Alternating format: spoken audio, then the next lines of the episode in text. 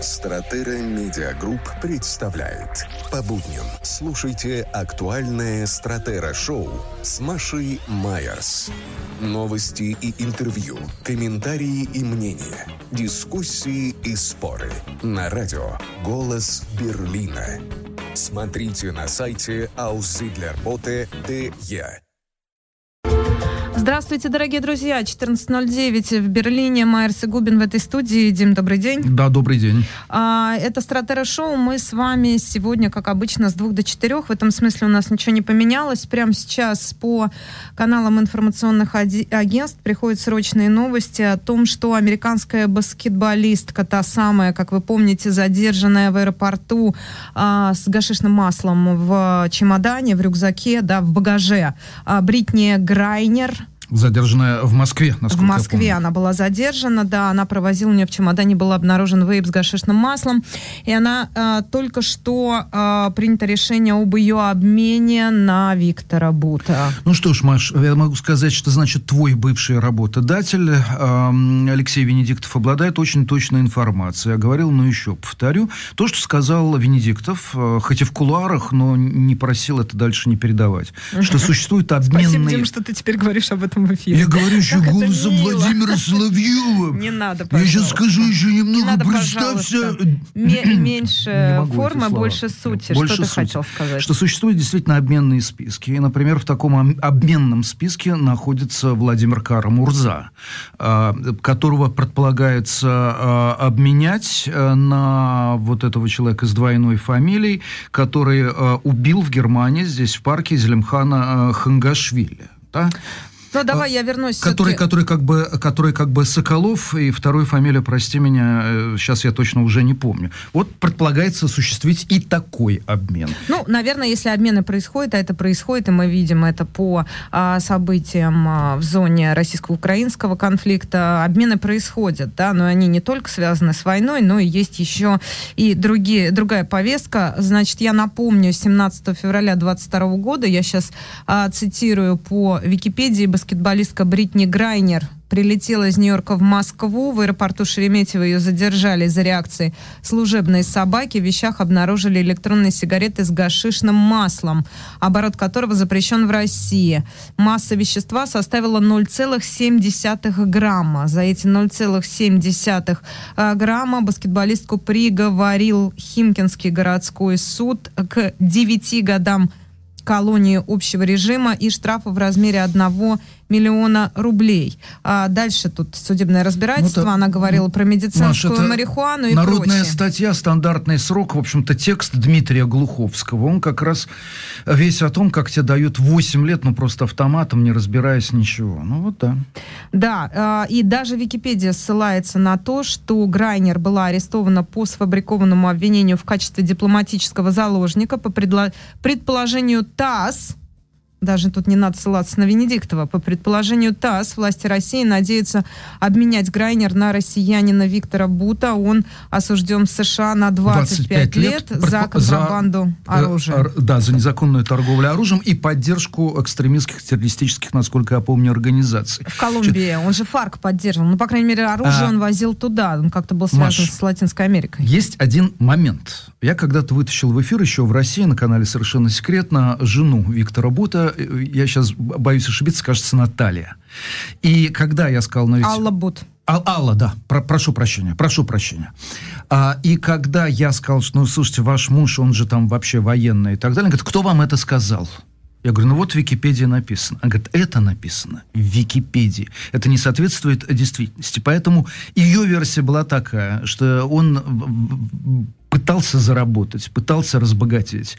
И бросался из, одно, из одного рискованного предприятия в другое рискованное предприятие. Вот, а где больше всего риска? Ну, вот в какой-то там торговле в серой зоне в Латинской Америке, в Африке и так далее. Вот он был такой человек.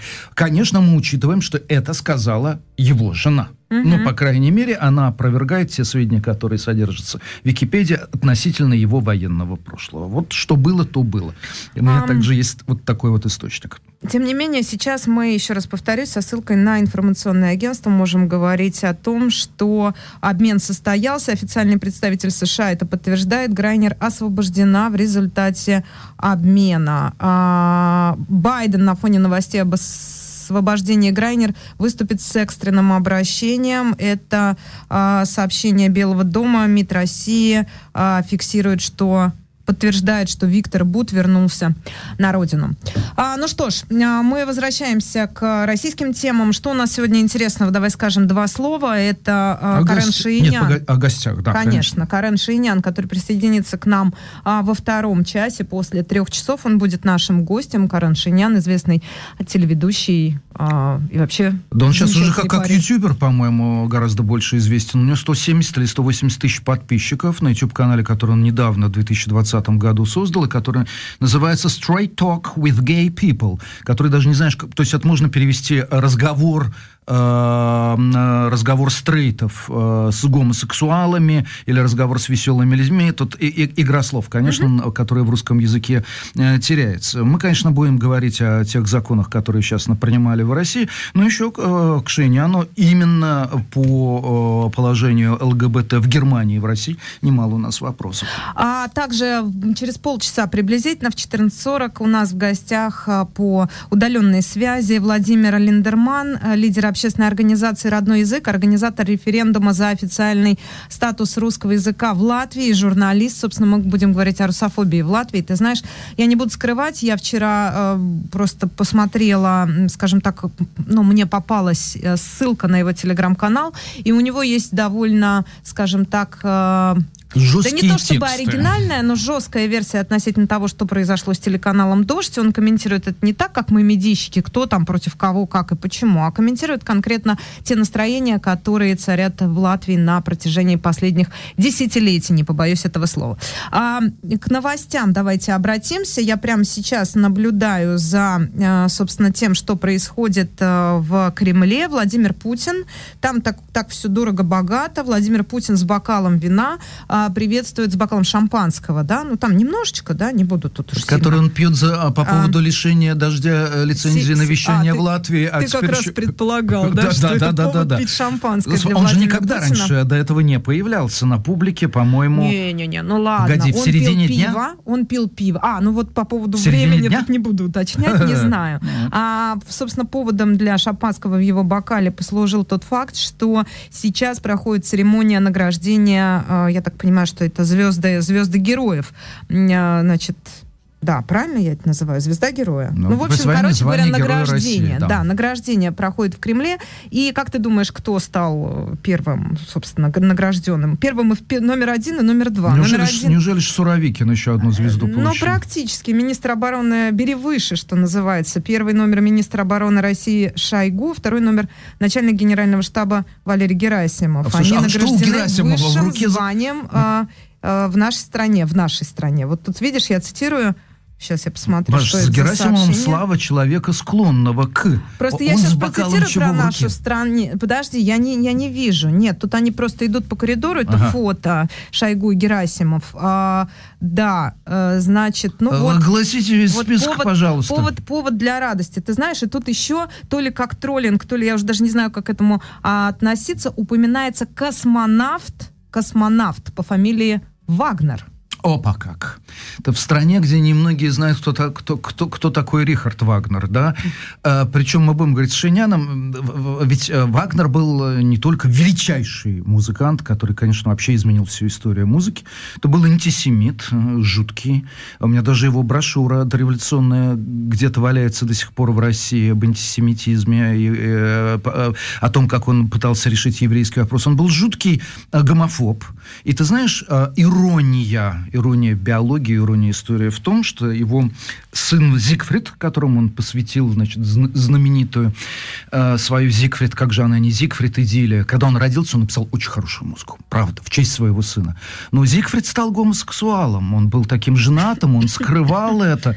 Но вот такой привет папе Вагнеру пролетел. Карен. Шейняна сегодня спрошу, знает ли он этот факт. Но Вагнер Иван Викторович, рожденный в 1985 году, вот он получил, значит, звезду героя, российский космонавт-испытатель, ну и далее тут всякие подробности его биографии. Самое примечательное, самое примечательное из которых это его фамилия. Мы это зафиксировали, да?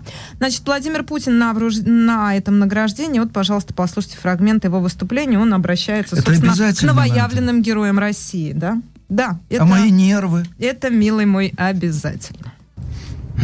Вот сейчас много шума по поводу наших ударов по энергетической инфраструктуре соседней страны.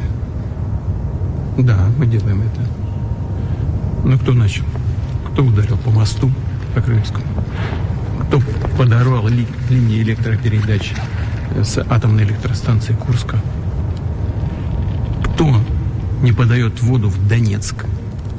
Неподача воды в миллионный город – это акт геноцида. Никто, нигде словом об этом не обмолвился. Вообще. Молчок полный. Стоит нам только пошевелиться, что-то сделать в ответ. Шум, гам, треск на всю Вселенную. Это не будет нам мешать выполнять боевые задачи. И я хочу вас поблагодарить, что вы и ваши товарищи делаете это самым достойным образом. Спасибо вам большое. Ну вот, собственно, небольшой фрагмент из выступления Владимира Путина. Ты понимаешь, самое время, конечно, сейчас праздновать, пить шампанское и рассказывать, что да, это Оказывается, война, война началась с того, что Ук- Украина, хотя она это не признает, ударила по Крымскому мосту. Mm-hmm. Вот оказывается, и не, и не когда все ранее, началось. Как, насколько да. я понимаю. Правда? Ты знаешь, Маш, э, э, берлинские суды и берлинская прокуратура еще во время ковида приняли решение, что слово «идиот» не является в Германии оскорблением. В общем, я, я очень радуюсь этому решению, потому что другим словом э, это не прокомментируешь. Вот оказывается, с чего все началось у Владимира Владимировича. С того, что взорвали Крымский мост, и поэтому теперь уничтожается вообще вся э, инфраструктура России. Вот оказывается, неподача воды в Донецк – это геноцид. А то, что Мариуполь вообще стерт с лица земли, это не геноцид, это птичка пролетела. Ой, господи, боже мой.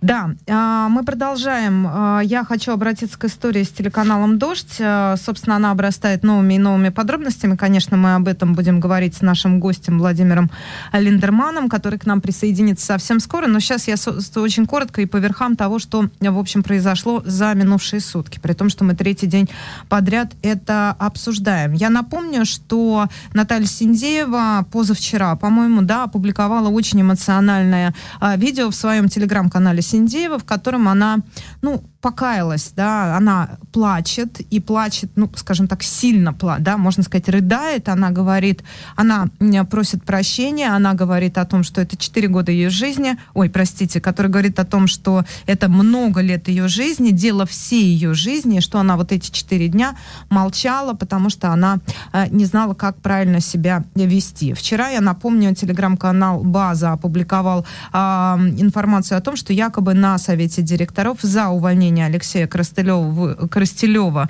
а, выступили Анна Мангайт, Екатерина Катрикадзе и Вера Кричевская, а против а, выступила Наталья Синдеева и Тихон Зитко, главный редактор. А, тем не менее, а, значит, в этом сообщении, в этом а, видеообращении Натальи Синдеевой, очень, еще раз повторюсь, эмоциональным, она просит ребят вернуться обратно вслед за Алексеем Коростелевым, который был уволен. А, сами по своей собственной инициативе уволились ведущие экономических новостей Маргарита Лютова и Владимир Роменский, собственно, и корреспондент и ведущий а, телеканала а, «Дождь», одно из, а, один, одно из лиц канала, да, не побоюсь этого слова. Так вот, Наталья Синдеева как раз... А, попросила ребят вернуться. Ты знаешь, я очень коротко, небольшой фрагмент все-таки позволю себе поставить этого обращения.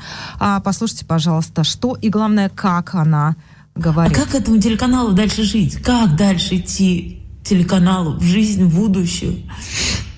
Если мы совершили подлость. Это, конечно, подлость по отношению человека, который с нами. С нами. И да, возможно, после этого заявления все разрушится. И, возможно, не будет телеканала. Но не нужно это говно будет никому, когда про какие ценности мы тогда говорим все время. Как мы можем быть перед аудиторией нашей, которая нам всегда доверяла?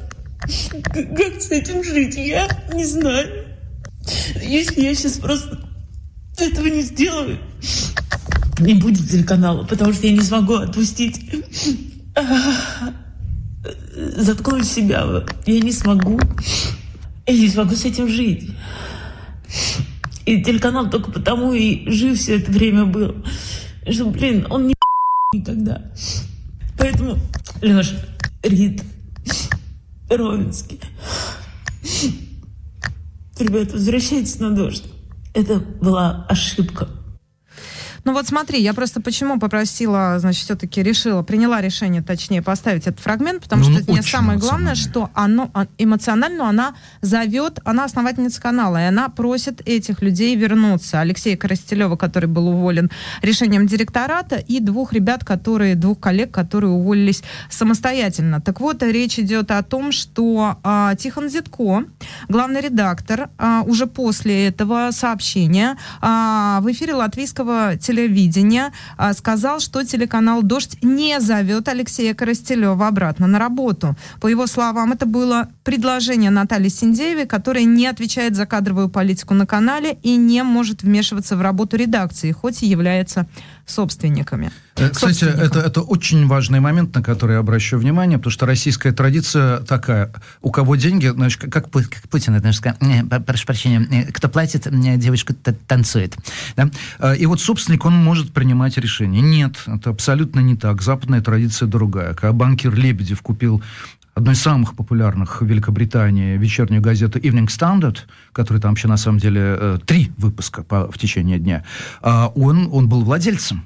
Но он не мог вмешиваться даже мизинцем в редакционную политику. Слушай, ну я так позволю себе, подожди, не то же самое. Я позволю себе это прокомментировать следующим образом, поскольку я много лет работала на «Эх Москвы», и это была очень четко прописанная история. Значит, на «Эх Москвы» была зафиксирована в уставе журналистского коллектива, что а, главный редактор это избираемая должность. Да. У нас е, регулярно, я не помню раз сколько лет, проходили выборы главного редактора, и у нас в уставе было зафиксировано, что собственник, и часто их Москвы в этом смысле обвиняли, что вы там, вы, вы на самом деле Газпром. Нет, мы не Газпром. Наши акции принадлежали Газпром Медиа на определенном этапе да, и это действительно факт. Они были просто пакетом, там, там история, это можно почитать в Википедии, если вам интересно, каким образом эти акции попали к «Газпром».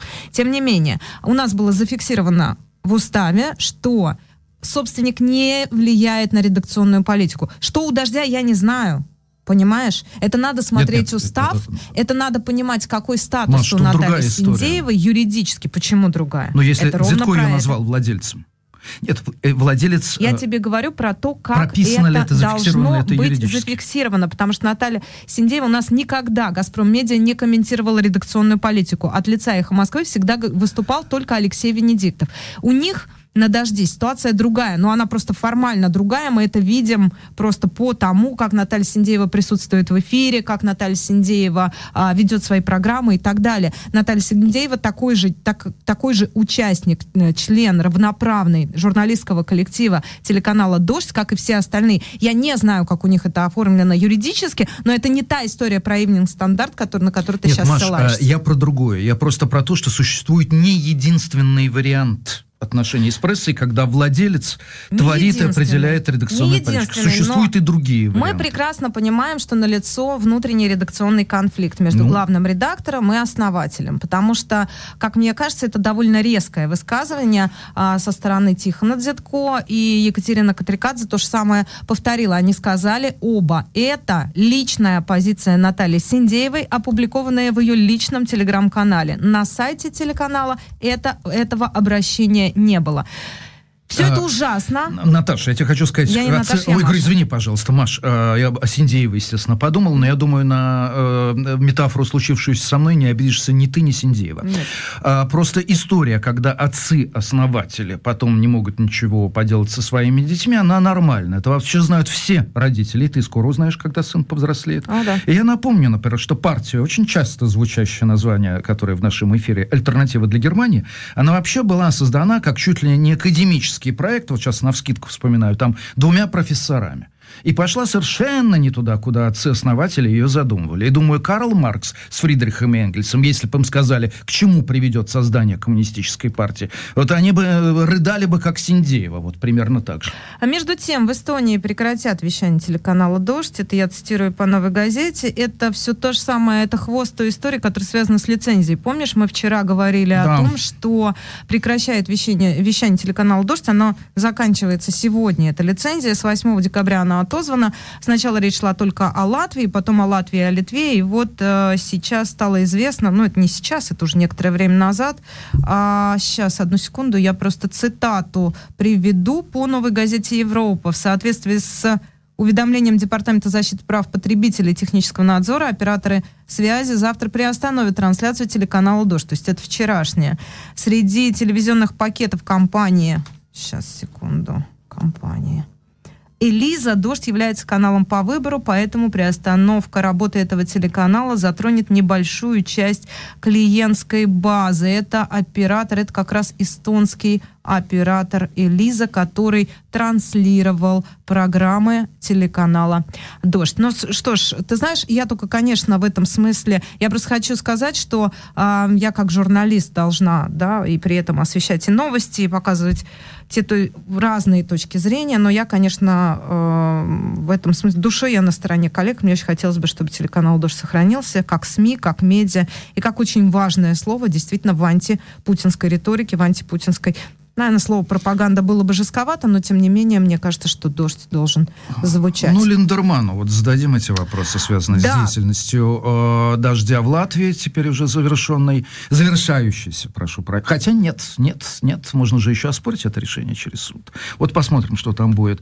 Э, к немецким новос- новостям да, переходим. 10 минут осталось. Если ты хочешь, я еще могу, конечно, и про российские рассказать, но слушай, время э, немецкое. у, меня, у, меня к у меня к тебе вопрос. Значит, скажи, пожалуйста, ты сегодня смс-очку от властей Берлина получала? Да, я как раз была в Реве, кстати. Я была в Реве, и в И, и бутылка кефиру начал- вывалилась из твоих рук? Нет, ты знаешь, было все лайтовенько, но при этом я стояла в очереди на кассе, и там, в общем, народ начал как-то не- нервически хвататься за, За телефоны телефон. все одновременно, Ага. понимаешь? А- и Да. ты тоже, да? Да, ну и я мне- тоже, разумеется. Мне конечно. ничего не пришло, видимо, мы с Серьезно? тобой. Нет, абсолютно А, ничего. то есть тебя обошли стороной. Э, Да, Видишь, да, О2, О2 меня обошла стороной. Значит, в чем дело?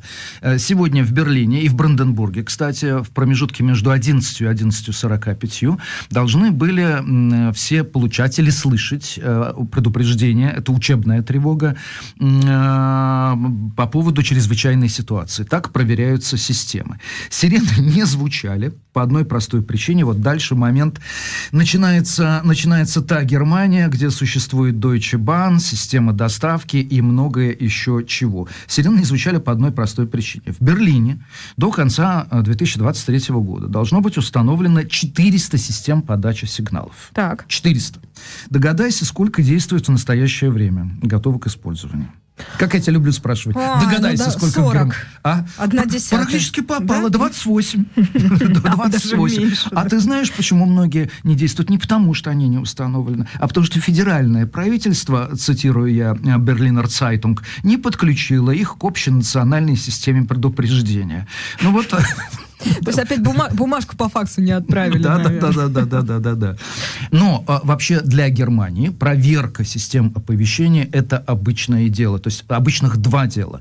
Во-первых, ты приезжаешь в какой-нибудь город, и вдруг начинает выть сирена, и я когда первый раз испугался, э, было страшно. Это было в Вайсбурге, по-моему, идиллический такой баварский совершенно э, городок, через который когда-то римский оборонительный вал проходил, оборонительная стена.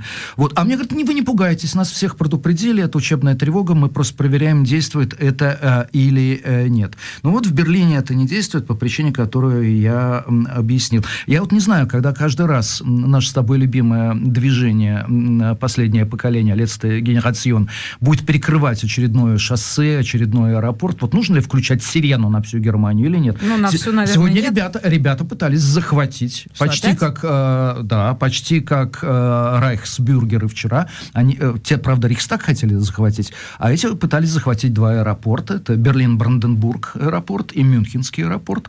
Причем, если в Берлин-Бранденбург аэропорт там э, не дали им выбраться на взлетно-посадочную полосу, то в Мюнхене сегодня с утра из двух взлетно-посадочных полос действовала только одна.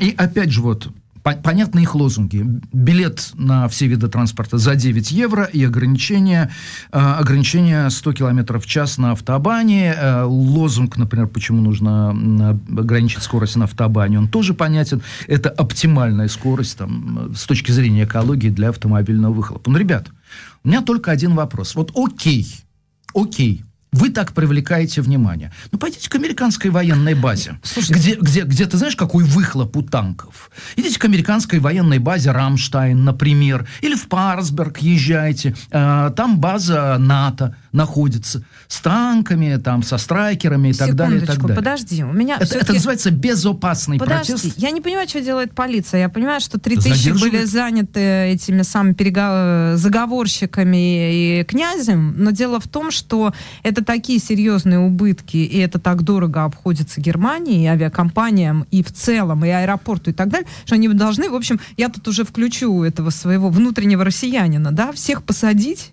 всех заштрафовать, всех наказать, всех в наручники и всех в, авто- в Маша, автозак. люди приклеивают себя. Когда художник э, Павленский прибил свою мошонку Слушай, к брусчатке Красной площади, полиция не знала, что с этим делать. 10 Российская полиция. 10 приклеенных. а, Это я сейчас сама, сама на себя как бы это ужасаюсь, да, но ам, мы с тобой, когда обсуждали проблему мусора в, в Германии, мы с тобой говорили о том, что надо либо лучше убирать, либо сильнее наказывать. Третьего не дано. Здесь то же самое. Нет, третье дано при- это э, больше сортировать. они приклеивают, но это уже после, неважно. Они приклеиваются, приклеиваются, приклеиваются, и, соответственно, этому можно положить конец, только либо, если лучше охранять, но вы не можете охранять каждый автобан, вы же не поставите полицейских вдоль обочины, либо, соответственно, первых пять наказать так, чтобы неповадно было всем остальным. Нет, э, мы с тобой подходим к проблеме с разных сторон. Ты, ты с российской стороны, а я с немецкой логики, которая стоит в том, что ребята, вы ищете там, где светлее. Вы протестуете в стране, где даже за шпионаж дают максимум 5 лет. И вы знаете, что никакого серьезного срока вам не дадут. Вот почему вы протестуете в Германии. А вы в Китай езжаете протестовать. Да в Россию. Да в Россию. А ну хотя там, конечно, с экологией, да. В Китай, правильно. В Китай. Вот и всё. история. Или в Иран. Где, ту- то где не туман над Янзы, как пел Гребенщиков, а потому что я видел, э, как, как выглядит Шанхай по утру, когда ты живешь О, да. в Цзиньмо на последнем этаже в этой башне в 108 этажной. Китай это сочетание серьезных Смог экологических над, э, проблем Хуаньху. со строгим законодательством и с такой, в общем, социалистической моделью. А, да, и в Китае же разрешена смертная казнь, насколько я знаю. Вот в Иране, в Иране вчера был казнен первый из э, тех, кого задержали за массовые беспорядки. Казнен? Начавшийся, да, он был казнен, он был повешен, Дима, он был повешен. Это Иран, это не Афганистан. Это Иран, это КСИР, это вот эти самые стражи исламской революции. И, э, как я прочитала в информационных сообщениях, еще 20 человек ожидают своего наказания. То есть они просто на площадь, чуть ли не на стадионе повесили мужчину, которого обвинили в том, что он с ножом напал значит, на, на кого-то из правоохранительных органов, и, ну, на, и на, на тех, кто а, эти беспорядки Нет, разгонял. я, я последнему поколению отнюдь такого не, не- желаю, но я хочу сказать, что можно обратить внимание на те проблемы, которые решаемы. Я бы, например, если бы влился в экологическое движение, то, возможно, вольюсь еще в какой-нибудь феррань вступлю, то боролся бы за унификацию винных бутылок, например, которые сейчас просто выбрасываются, и вот в этих мюльтонно они просто бьются. Почему пивные... Их же г- потом переплавляют. Их переплавляют. Ну, а это плохо? По-твоему, вторичнее использовать выгоднее или переплавлять?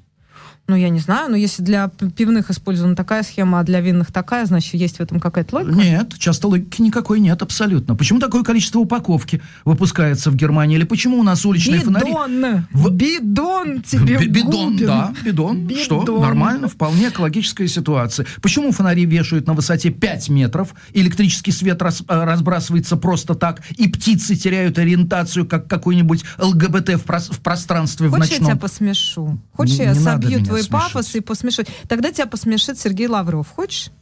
Так, Хочешь? а мы, мы Нет, про Германию будем еще говорить про Э, не знаю, ну вот Рейха? я тебе предлагаю, выбирай. Ну, давай граждане Рейха, а Давай, потом нет, Сергей про Лавров, если Рейха, время потом, останется. потом Сергей Лавров. Ну, продолжается, конечно, история. Стали разбираться, вот этот случившийся предполагаемый путь, что за люди стояли во его главе. И, в частности, стоит вопрос, кто такая вот эта 58-летняя суда, судья э, берлинская, кстати, Биргит э, Мальзак э, Винкеман.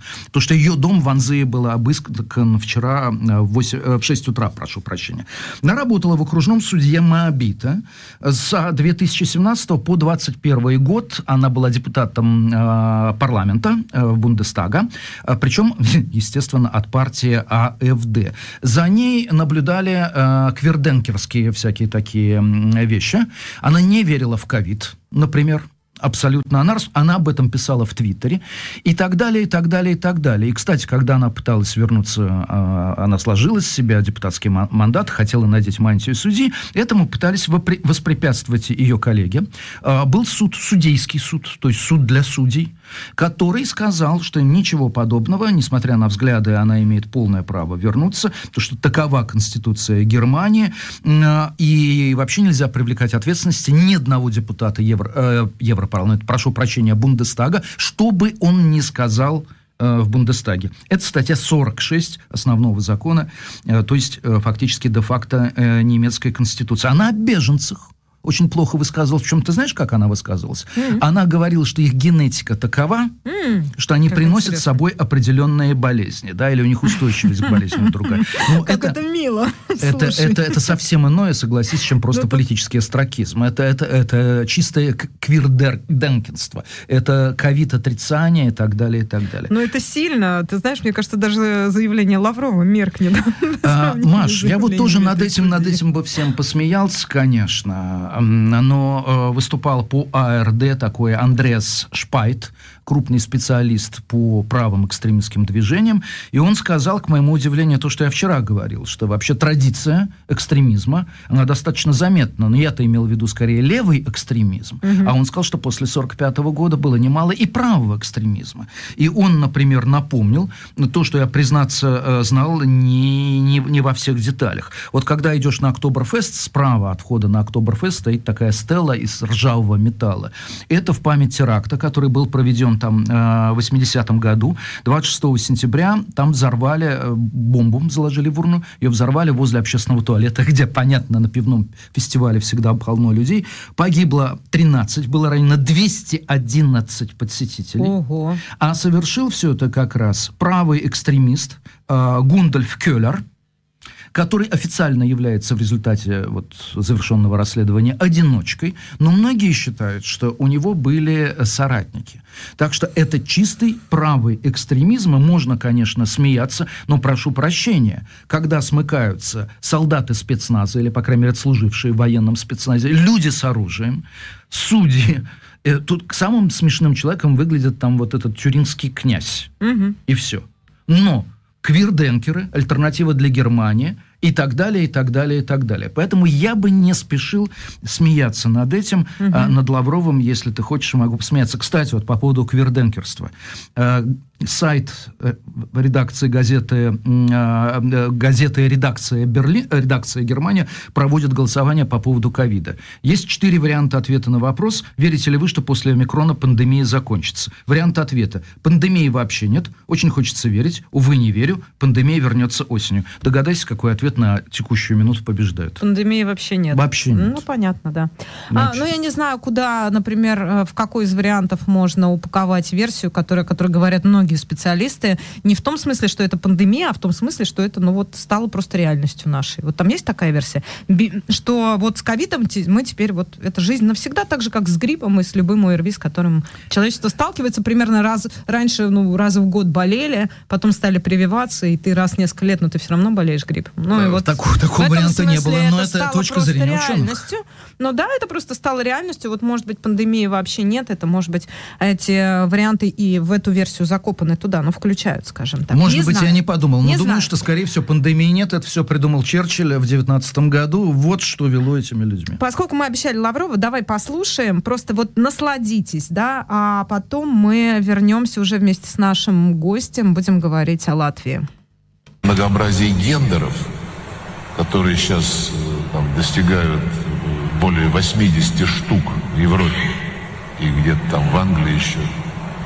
Если это то, что я наблюдал в Швеции в прошлом году, когда посещал заседание э, СМИДа ОБСЕ, когда, извините меня за подробности, я спросил, где туалетная комната в перерыве, мне показали дверь с буквами WC. Я спросил, а это для дам или для джентльменов? Мне сказали, у нас все общее.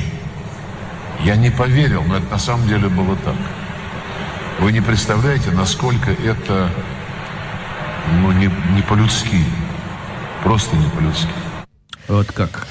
Ну, Лавров, общем, Лавров честно... никогда не ездил в поездах, где туалеты исключительно не по-людски. Не летал в самолетах, где, где туалеты исключительно не по-людски. Знаешь что, Губин, в нашем бизнес-джете там есть М и есть А, Жо. у Лаврова вот так вот. Да. Слушай, и это еще Сергей Лавров ездил в берлинском метро. Я представляю, что бы он сказал, если бы увидел в берлинском метро рекламу менструальных чашечек.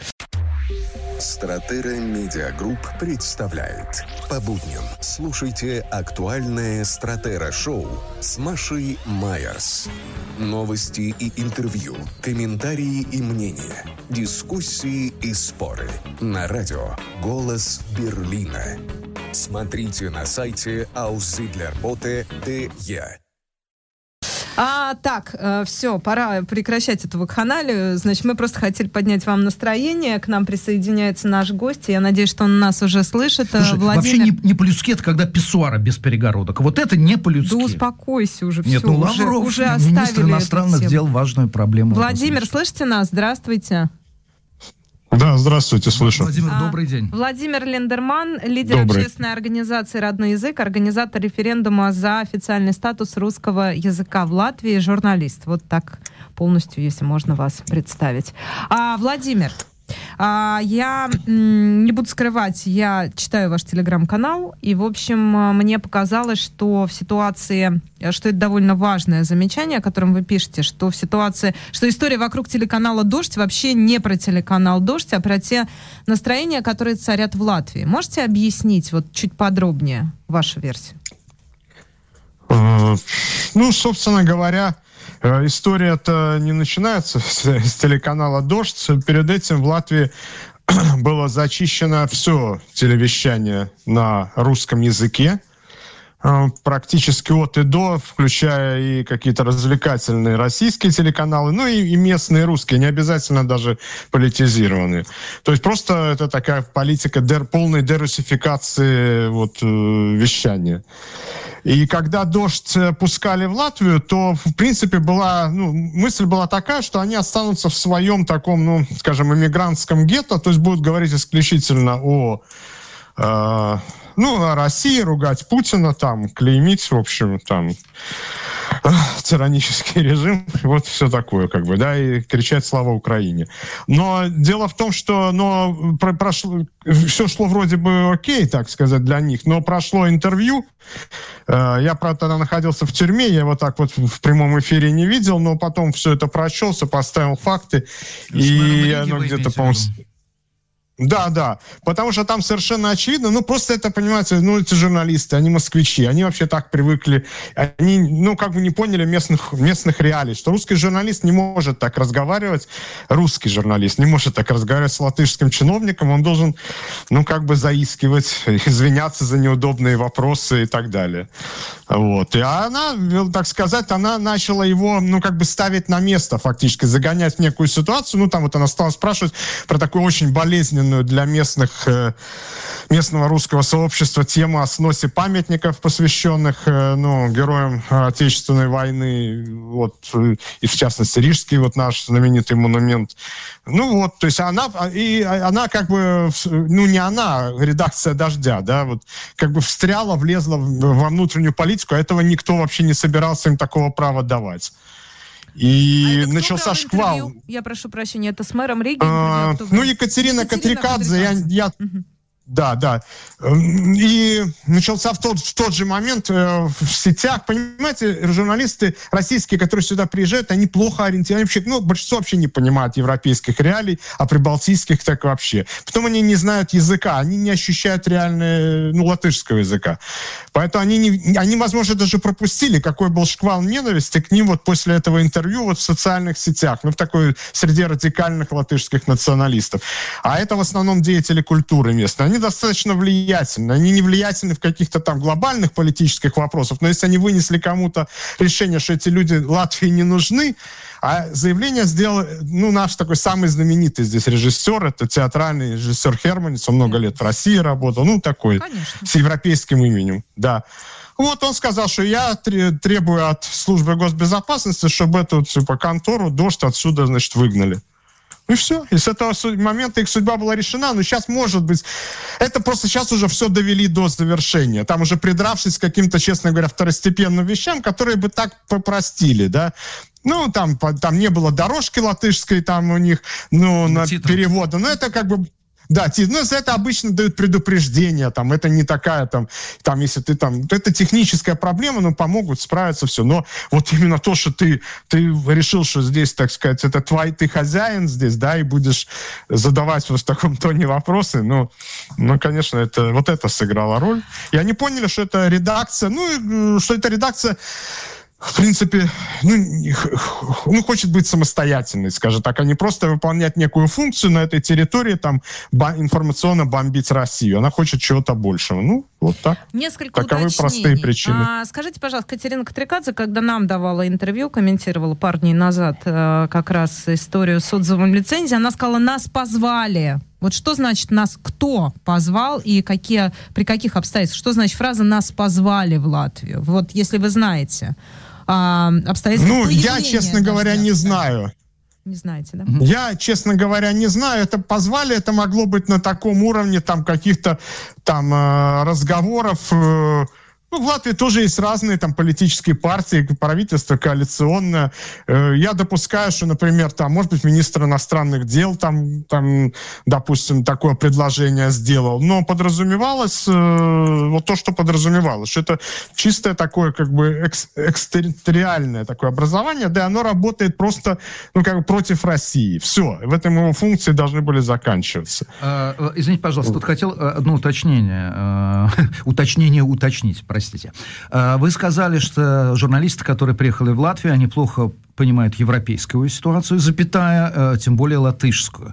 Если бы любой иностранный Ты, ну, прибалтийскую я сказал, но латышскую э, в частности. Нет, нет, вы сказали да, европейскую, да, вы сказали европейскую. Да. Дело в том, что европейская да, да, традиция, ага. если, допустим, иностранец, э, или, допустим, я, да, как человек, работающий на «Голосе Берлина», буду интервьюировать Франциску Гиффой, правящую обербюргемастерин города Берлина, я могу задавать вопросы любой сложности, и когда я буду ее загонять в угол по поводу чистоты в Берлине, по поводу там табло электронных, которые не соответствуют реальному режиму транспорта, по поводу запрета автомобильного движения или там поражения в правах автомобилистов и так далее. Мне пол Берлина будет еще и аплодировать.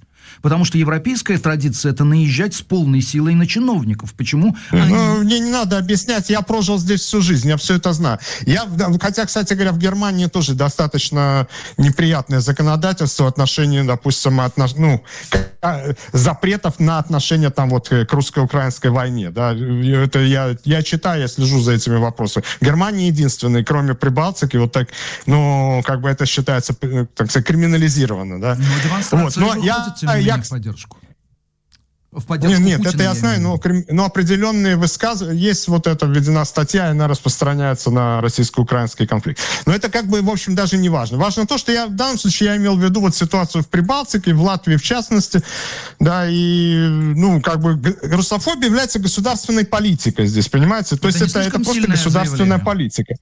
Это не слишком сильно? Это, ну, слушайте, я здесь прожил всю жизнь. Это если на, за, закрытие школ, уничтожение наших памятников, сейчас запреты на русский язык даже в бизнес-переписке. Это все реально, ну, не говоря о том, что уже на, что творится в СМИ сейчас, как, ну, как бы просто хейт-спич просто стоит. Э, прошу прощения. Преследование российских, преследование русских активистов в Латвии. Это все уже реальность. Ага, прошу прощения, что значит запрет на русский язык даже в бизнес-переписке? Если у вас фирма А, а у меня фирма Б, мне что, нельзя написать имейл на русском языке? Сейчас, это сейчас планируется. То есть нет, в государственный официальный полный запрет был. Школы за, запрещены полностью. А Причем до этого было, там было соотношение 60 на 40, было возможность 40% предметов преподавать на русском. С 2019 года принято решение, а сейчас оно и ускорено еще полного перевода, то есть тотального. Ну и не говоря уже о высшей школе и детских садах.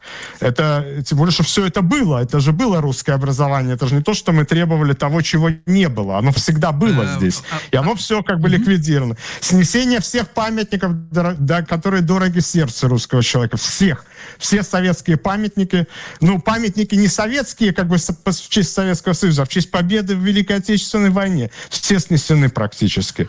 Да? Владимир. То есть, ну, не говоря о том, что преследование активистов, то есть я сам вышел только что из тюрьмы, то есть, извините, у меня, две, у меня висит статьи, которые мне десятилетним сроком грозят. А какая то есть формулировка? это все реальность. А какая формулировка у вас? Ну, оправдание там геноцида, военных преступлений, ну, это все ну, совершенно... Вы же много, много раз судились нет. Э, с властями Латвии, э, и, насколько я помню, даже выигрывали процессы, на которых на кону, насколько я выиграл я помню, все. Один, то есть, один, ну, один как бы потому что Э, да, да, да. Я, я вы, нет, ну просто за меня раз 12 возбуждались дела, как бы, и три дошли до суда, суды меня оправдали, но это не мешало мне сидеть в каждый, ну, каждый раз по процессам этим сидеть в тюрьме и так далее. Ну, то есть я, я сейчас не о себе говорю, а я говорю о той общей атмосфере, которую... Э, то есть эта политика русофобии, она шире, чем политика, скажем, там, не любви к Путину. Ну, вот так, если так я условно скажу. Она распространя, распространяется и на... Ну, и на русский народ, и на русскую цивилизацию в целом, в значительной степени. В... Да, сейчас, например, дебатируется вопрос, причем уже достаточно открыто. Не только, ведь ликвидировали пока только символы советской эпохи. Ну окей, сейчас собираются уничтожать улицы Пушкина, Лермонтова, э, Тургенева, ну какие там в Риге есть еще, Гоголя есть, да? То есть это уже, это уже никакого отношения к Советскому Союзу не имеет, к Путину вообще никакого отношения. Это просто русофобия. У меня к вам вопрос. Скажите, и пожалуйста. дождь попал под раздачу, а. вот и все. Владимир, мы вчера а, цитировали список СМИ, которые работают в Латвии по-прежнему, якобы, в том числе газета «Аргументы и факты». Слышите нас? А, просто какой-то да, да, да, да. вы отключились.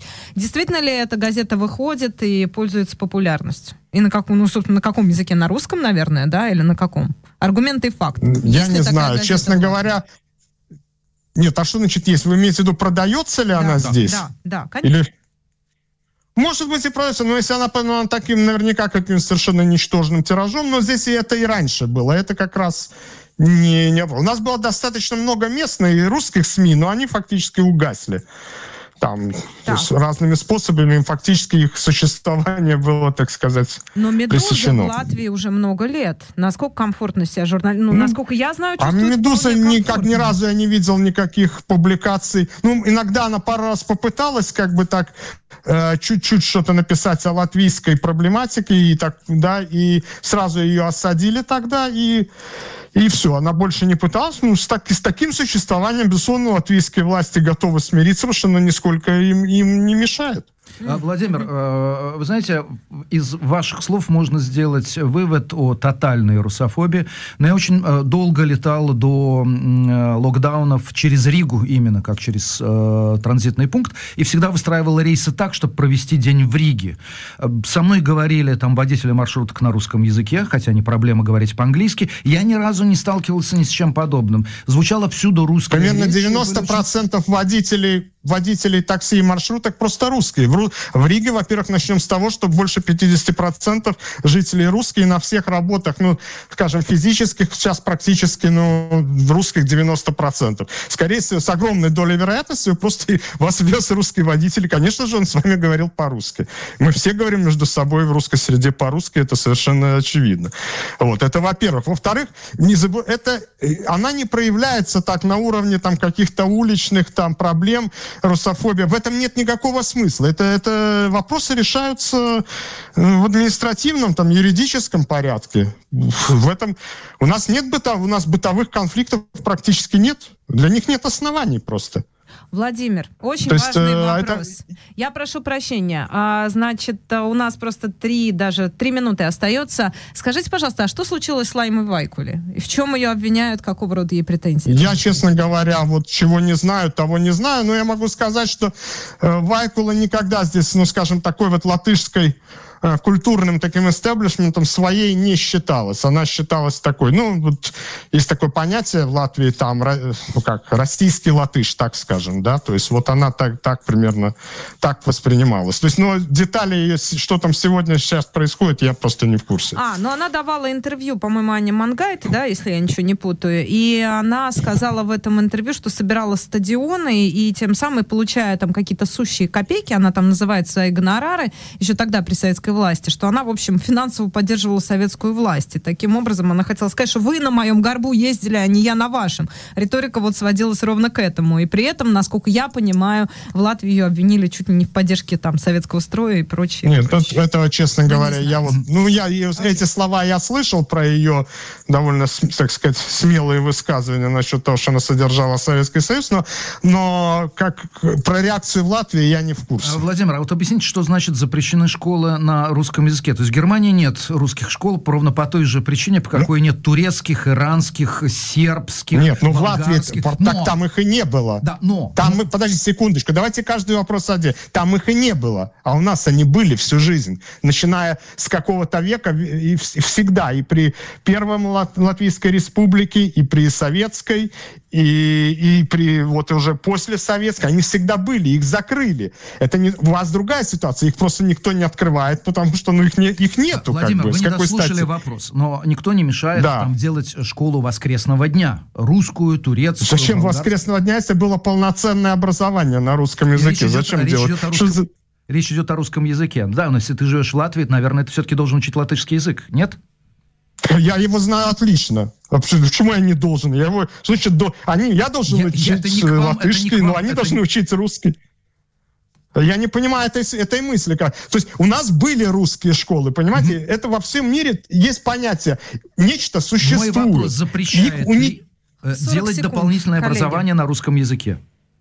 Ну, это, это допол- то есть полноценную школу собрать? Нет, это, не, ну что, собирать по, по воскресеньям на чьей-то квартире людей и, и общаться на русском или что? Я не понимаю. Да, это разрешается? Это, у нас были школы, понимаете, на, вот я закончил, например, русско-латышскую школу. У нас была русско-латышская школа. Теперь таких школ больше нет. Я это понял, полноценное да. образование с 1 по 10 класс на всех предметах, где учителя преподавали по-русски для, на родном языке людей, ну, чей, чей семейный язык русский. У нас, у нас на минуточку 35% русских, у нас двуязычное государство. Спасибо вам Это не какие-то, надо это... Я прошу прощения. Не время. надо сравнивать с турками время. в Германии. Журналист Владимир да, Линдерман пожалуйста. в нашем эфире. Спасибо. Стратера Медиагрупп представляет. По будням слушайте актуальное Стратера Шоу с Машей Майерс. Новости и интервью, комментарии и мнения, дискуссии и споры. На радио «Голос Берлина». Смотрите на сайте aussiedlerbote.de. Мы продолжаем. 15 часов 9 минут. Майерс и Губин по-прежнему в студии на радиостанции «Голос Берлина» и в прямой трансляции на УЗИ ДЕ. А еще у нас есть YouTube-канал Стратера Ньюс, Стратера Шоу, как угодно набирайте, все равно нас найдете. Там мы выкладываем полные выпуски наших программ, и также выкладываем отдельные интервью с нашими гостями, если Я захотите. набрал дыхание, чтобы сказать «здравствуйте», а ты только все еще представляешь, представляешь, представляешь. А я все еще рассказываю про наш YouTube-канал. Если вы хотите нас смотреть или слушать on demand, то есть по запросу, когда это вам удобно, то YouTube, наверное, наиболее удобный для этого инструмент. И там наш эфир порезан, между прочим, еще и кусочками для пущего удобства. То есть можете амштюк, а, а можете, значит, поп- попросить э, Цушнайден порезать немножечко. Я хочу к ленте новостей вернуться, потому что сейчас э, вот э, в прямом эфире разворачивается вот эта история про обмен э, Бритни Гайнер на э, Виктора Бута. Или наоборот, Виктор Бут на Бритни Гайнер, как вам больше удобно. Как вам удобнее, извините. Грайнер, да, я, я прошу прощения. Э, Значит, почитаю ленту по телеграм-каналу «Раньше всех», ну почти. А, кстати, Пола Уиллана это не касается. Вот отдельно подчеркивается, что этот обмен а, не касается осужденного за шпионаж американца Пола Уиллана. Он по-прежнему остается в колонии а, в России. Обсуждение вопроса о его обмене продолжается. Это сообщение со ссылкой на его адвоката. Да, и CNN ссылается на источники, это подтверждает. А, Байден заявил, что только что поговорил по телефону с освобожденной в России Грайнер. Она находится в самолете на пути а, в США. Омбудсмен России Москалькова обмен Бута на Грайнер можно назвать новогодним подарком. Соглашение об обмене Бута на Грайнер был достигнуто в Объединенных Арабских Эмиратах. Обратим внимание, посредники УАЭ это та же история, что, и, если ты помнишь, именно они именно в УАЭ проходил обмен же азовцев. Вот Да, этих командиров слову, да. Азов стали, да? А раньше, раньше То все есть- делалось в Китае, теперь все делается в Объединенных Арабских Эмиратах. Да. При этом а, россиянин Виктор Бут и американка Бритни Грайнер были помилованы перед процедурой обмена в Абу-Даби. Это означает, что они не должны отбывать оставшуюся часть наказания у себя на родине, заявил ТАСС, вице-президент российского подразделения Международного комитета защиты прав человека Иван Мельников. Ну и тут между, между делом, значит, э, заявление Бута, да, ой, простите, заявление Байдена уже есть э, звук и видео, это официальное сообщение э, Белого дома.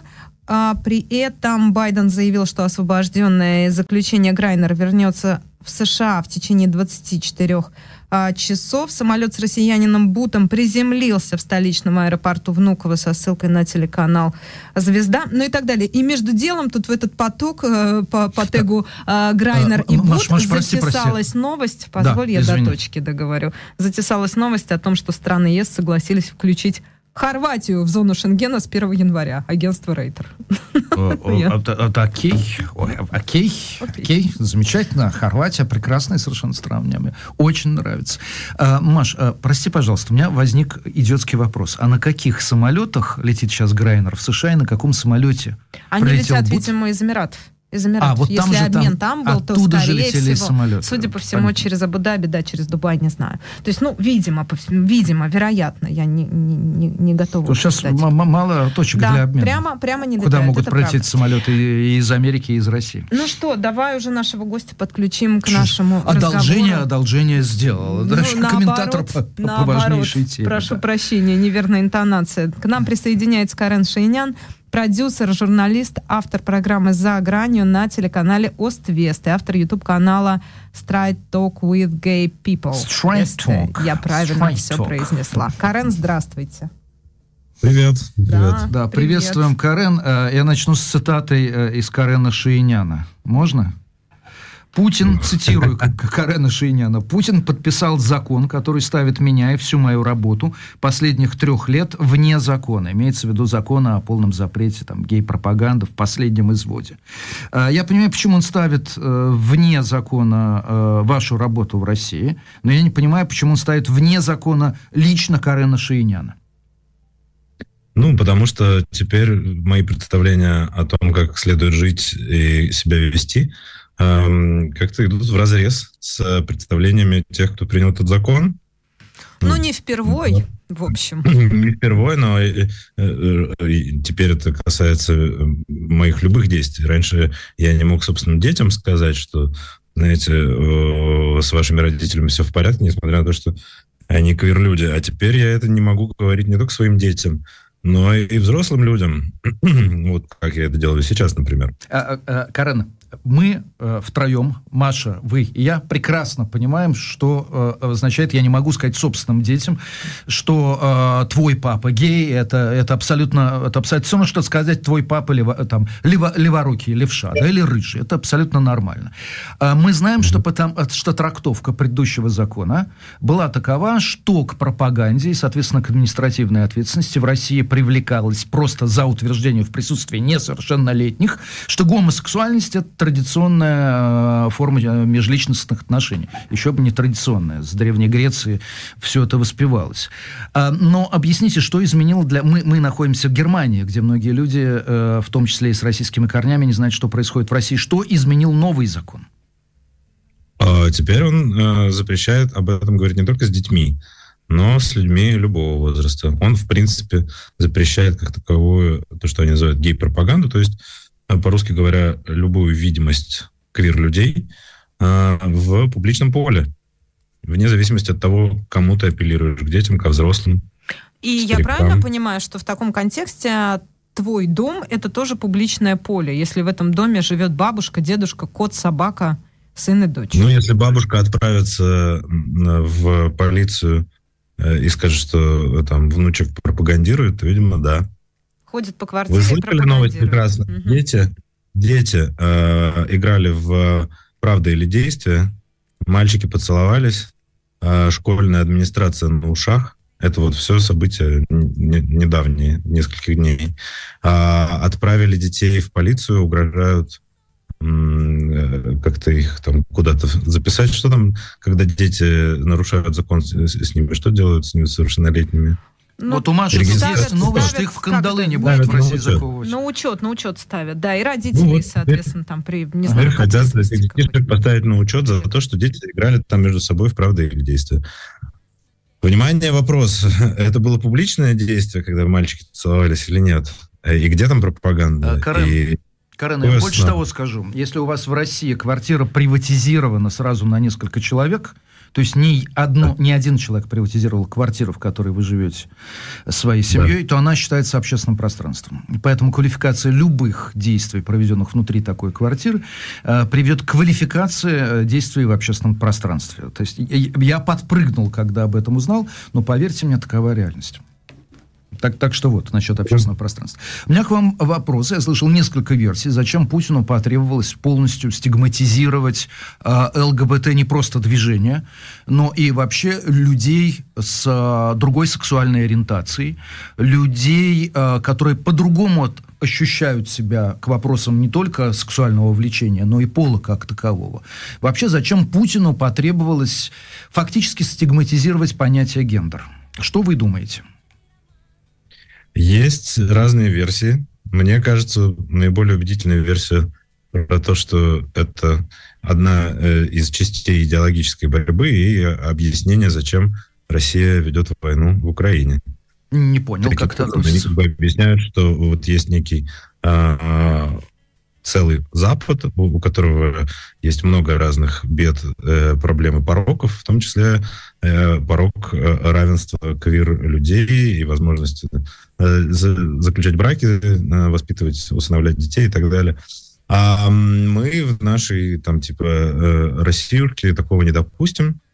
И вот, чтобы доказать это, они... То есть, в общем, квир-повестка стала главной повесткой в, сейчас в пропагандистской риторике, объясняющей, зачем нужно воевать. Чтобы не допустить э, растления нашей страны, как это уже допустили западные страны. Это первая версия. Так. Вторая версия, конечно. Mm-hmm. Да? Да, а, да, понял первую версию. А, она совершенно для меня неожиданно, должен признаться. А, хотя ее, кажется, ну, Игорь, Игорь Кочетков хорошо формулирует. Да, вот я обалдел, когда ее услышал. Я бы так сказать да, не смог. Это, собственно, в интервью... А э, вот мне... и вот то, что сейчас сказал, то, что сейчас сказал Карен, это, по большому счету, пересказ той версии, которую на YouTube-канале у Карена высказал Игорь Кочетков, наверное, самый известный, да, в России э, квир-активист. Активист. Да, да, он был сооснователем э, ЛГБТ-сети, самой э, уже респектабельной и большой э, организации, помогающей людям в России. И да, это я узнал от него, и мне показалось это супер логично. Ну, естественно, это не отменяет того, что людям нужно э, отвлекать внимание от войны, и э, нужно все время создавать какие-то новые и новые инфоповоды. А есть как бы, такой закон в, психо- в психологии, э, что внимание человека может держаться на одном предмете около 20 дней. Соответственно, раз в 20 дней нужно что-нибудь выбрасывать, чтобы люди э, по-прежнему не думали о том, что там, сколько мы потеряли людей на фронте, что у нас с экономикой, э, что происходит и зачем все это нужно и так далее. Вот они там То есть через 20 дней ждать какой-то какой-то новый группы. Ну, они же регулярно что-то такое придумывают. камнями. Показать, типа, кто здесь враг, э, на кого нужно э, сливать всю агрессию.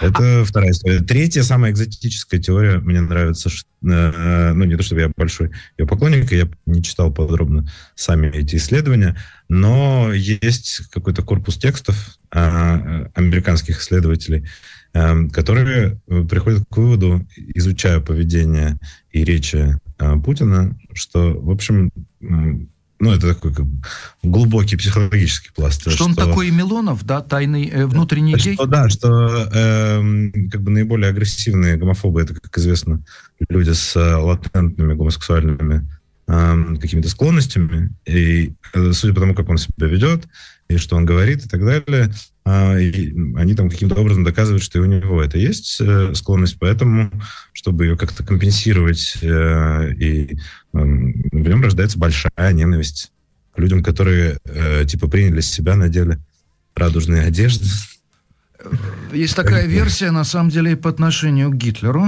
Мне, по крайней мере, приходилось об этом да, да, конечно. читать. Эрих Пром, по-моему, про это писал. Ну, много кто э, про такие вещи пишет. Ну, и, и как бы no offense to э, как бы гей. Это, это одно другому как бы не мешает. Не Нет, ну, слушайте, все-таки есть Виталий Милонов, про которого мне э, просто психиатры, клинические психологи говорили, э, не сговариваясь, не будучи даже знакомы друг с другом, одно и то же. Что, наблюдая его поведение, они приходят к выводу, что он с большой степенью вероятности является латентным геем, с интернализованной гомофобией, оказывается, это сочетание вполне возможно, которая привела к неврозу, которая реализуется по принципу проекции. То есть он борется с собственными демонами не внутри внутри себя, а он выискивает собственных демонов снаружи от себя. У Путина, боюсь, все-таки ну, да. история другая.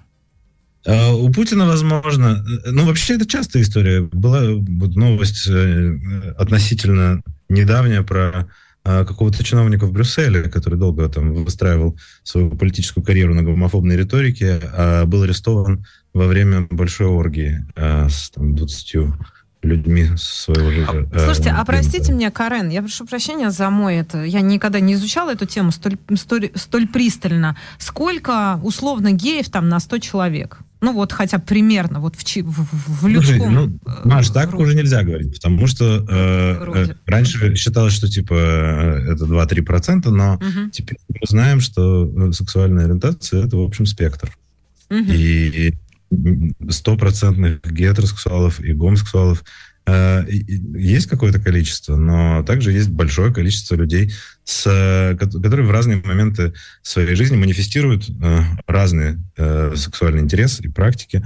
А с другой стороны, есть люди действительно бисексуальные постоянно, есть те, кто как, в какой-то момент э, склонны к отношениям с, одним, с одними, в другой с другими и так далее. Кроме того, э, квир-сообщество, оно включает в себя э, транс-людей или людей с разной выраженностью там, гендерной дисфории, когда ты не чувствуешь себя ни принадлежным ни к тому, ни к другому конкретному гендеру, или к обоим гендерам сразу, или там масса вариаций, я в этом плохо разбираюсь. Смотри. короче говоря, вообще квир людей в целом, э, ну, 10% наберется. Ну, хорошо, людей, смотри, у меня вопрос, я просто объясню, но если мы берем там 140 миллионов без новых э, территорий, прости господи, э, российских человек... Ты ну да, э, оккупированных да. я имею в виду именно это. И там, ну, если мы берем 100 миллионов взрослых, да, это 2-3%, это 2-3 миллиона человек. Правильно я понимаю? Ну так, Нет, я бы брал 10%. Я тебе говорю, если 10. мы говорим про квирность, э, которая теперь вне закона, то это скорее Э, гораздо больше, чем 2-3%. И чем более благоприятная обстановка в э, стране, в обществе, чтобы человек мог свободно себя чувствовать, тем, оказывается, людей так или иначе не гетеросексуальных, не гетеронормативных, их больше, потому что никому не приходит в голову а, стесняться, все выходят счастливы из шкафов и так далее. И оказывается, что тут речь идет не про 2-3 человека из 100, а как минимум про 10 или гораздо больше. Что им грозит теперь в связи с этим новым законом? Вот физически, как ты понимаешь? Хотя, ну, понятно, ну, практики пока нету правоприменительной, но тем не менее. Ну, если мы говорим про э, человека отдельного, а не юридическое лицо, не компанию какую-то, угу то там штрафы, кажется, до полумиллиона. Если мы говорим про юридическое лицо, то уже до пяти, кажется, миллионов. Но за что не очень понятно, потому что, опять же, как а, тот же Кочетков мне рассказывал, в 2014 году а, Конституционный суд черным по белому а, выписал решение, по которому далеко не всякое обсуждение и а, провозглашение э, обсуждения этой темы является пропагандой. Пропаганда — это скорее, когда ты, э, как, например, политический активист, э, прямо требуешь равных прав, прямо говоришь, что э, ты, ну, то есть, короче говоря, в публичном поле качаешь права. Если ты этого не делаешь, то э, бы просто э, кто-то где-то целуется или или, например, литература, э, в которой как бы описывается даже этот э, как бы помягче сказать, политик, который там э, выступил, собственно, с этой э, инициативой, он приводил в пример Лолиту, что, мол, мы не считаем, что это литературное произведение является пропагандой, потому что... Как, Гумберт, Гумберт получает срок? Да. Э, Или там он ждет казни, по-моему, на электрическом стуле, да? Ну, короче говоря, да, не очень хорошо там все закончилось, э, поэтому, эм, типа, это не пропаганда. Но это все слова, это все э, как бы треп, потому что на самом деле э, в реальности это будет применяться ровно так же, как прошлый закон, то есть избирательный. А ты все время живешь в страхе, что тебе может прилететь за что угодно. И занимаешься самоцензурой. Или, например, э, ты давно недолюбливал, а тут как раз такой удачный закон, и ты начинаешь писать доносы. Э, и вот это вся как бы горизонтально. Люди сами справятся, потому что у этой большой машины э, государственной как бы не очень сейчас все хорошо работает. Она э, выполнять, исполнять этот закон будет просто физически не в состоянии, потому что, как мы с вами договорились, 14 минимум миллионов человек, ну, как бы не пересажаешь. Даже если взять, то из них открытых 1%, то все равно это там сотни тысяч человек открытых. И поди за каждым проследи, где он что написал, сказал. Поэтому весь расчет на то, что люди будут бояться и доносить друг на друга. Э, эти закроются, те э, начнут с энтузиазмом сами расправляться, третьи будут э, писать бесконечные кляузы и так далее. Какая интересная новость. Я просто почему обратилась вот к этому подсчету, да, может быть, не очень корректному, потому что я пытаюсь понять этих людей, да, их, вот их, их э, повседневность. То есть ты сказал, что эти люди живут в страхе. То есть эти люди, кроме те. всего, они те, да, не знаю, эти, те, какие угодно, они страдают. Они занимаются самоцензурой, они не выражают себя. Как вот они сегодня себя чувствуют? Ну, это идеальная это картина, огромное которую... количество людей, их же очень много. То есть речь идет о, действительно о миллионах или даже о, там, о полуторе десятка миллионов человек. Я вот в да, этом но... смысле, то есть это действительно реальная Смотри. угроза, это как-то... И ты начинаешь думать, как им помочь внутри там такого сообщества, такого государства, как Россия, да, понятно, что все не уедут, но при этом это живые люди, их очень много, их очень-очень много.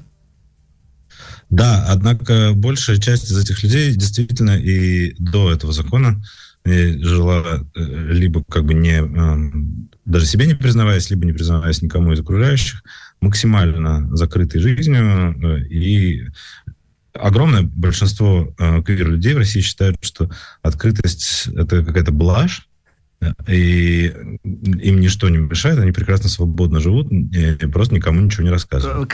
Там по-другому все немножечко звучит. Я думаю, что вы это миллион раз слышали. Мне просто э, интересно было бы от вас миллион первый раз услышать, услышать ваш персональный ответ. Говорят, господи, да занимайтесь вы чем угодно. В своей спальне. Никто вам там ничего не запрещает. Но зачем же на люди-то это выносить? Вот что говорят. Да. Каков ваш ответ? Э, эм, каков мой ответ? Ну, представьте себе, поскольку э, представьте себе э, ситуацию, в которой люди по какой-то причине э, с рыжими волосами э, оказались более-менее вне закона, или, по крайней мере, это очень постыдно иметь рыжие волосы. И дальше вот эта вся риторика происходит так. А, доносите вы себе, у себя дома свои рыжие волосы. Просто надевайте, пожалуйста, парик каждый раз, когда вы выходите из дома. Что сложного-то? Что, больно вам, что ли? Чешется у вас? Ну, как бы, э, нормальное же правило. Просто носить парик. Или брить на лысо. Э, ну, просто, чтобы мы этого не видели. Мы же не против рыжих. Мы только, чтобы эти рыжие не высовывались квирность, э, там, гендерная идентичность, сексуальная ориентация – это неотъемлемое свойство человека. И, если вам кажется диким а, прятать цвет кожи, цвет волос или носить цветные контактные линзы, чтобы, не дай бог, кто-то увидел настоящий цвет глаз, то прятать свою квирность ровно того же порядка дикость, мне кажется. А кроме того, что э, я все время, как попугай, не перестаю повторять, э, весь мировой опыт показывает, что э, права человека, а, его право даже на жизнь, на безопасность, обеспечиваются только тогда, когда человек а, о них заявляет. Когда человек их не заявляет, э, они могут, ну, и они всегда неминуемо нарушаются. И все, все насилие, эм, вся дискриминация, э, шантаж и многое другое, что происходит с людьми в России сегодня, э, это прямое следствие закрытости, прямое следствие того, что предлагается эм, практиковать, э, ну и вообще твоя э, квирность сводится исключительно к твоей сексуальной практике. Это не так. Ну, потому что людей же бьют на улице не за то, что они трахаются на улице. Людей бьют на улице за то, что кому-то показалось, что у него слишком женственная походка.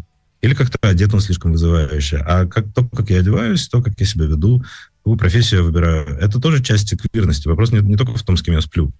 Вопрос э, во всей моей личности, она как бы пропитана тем или иным э, твоим свойством, твоим гендером и твоей сексуальной ориентацией.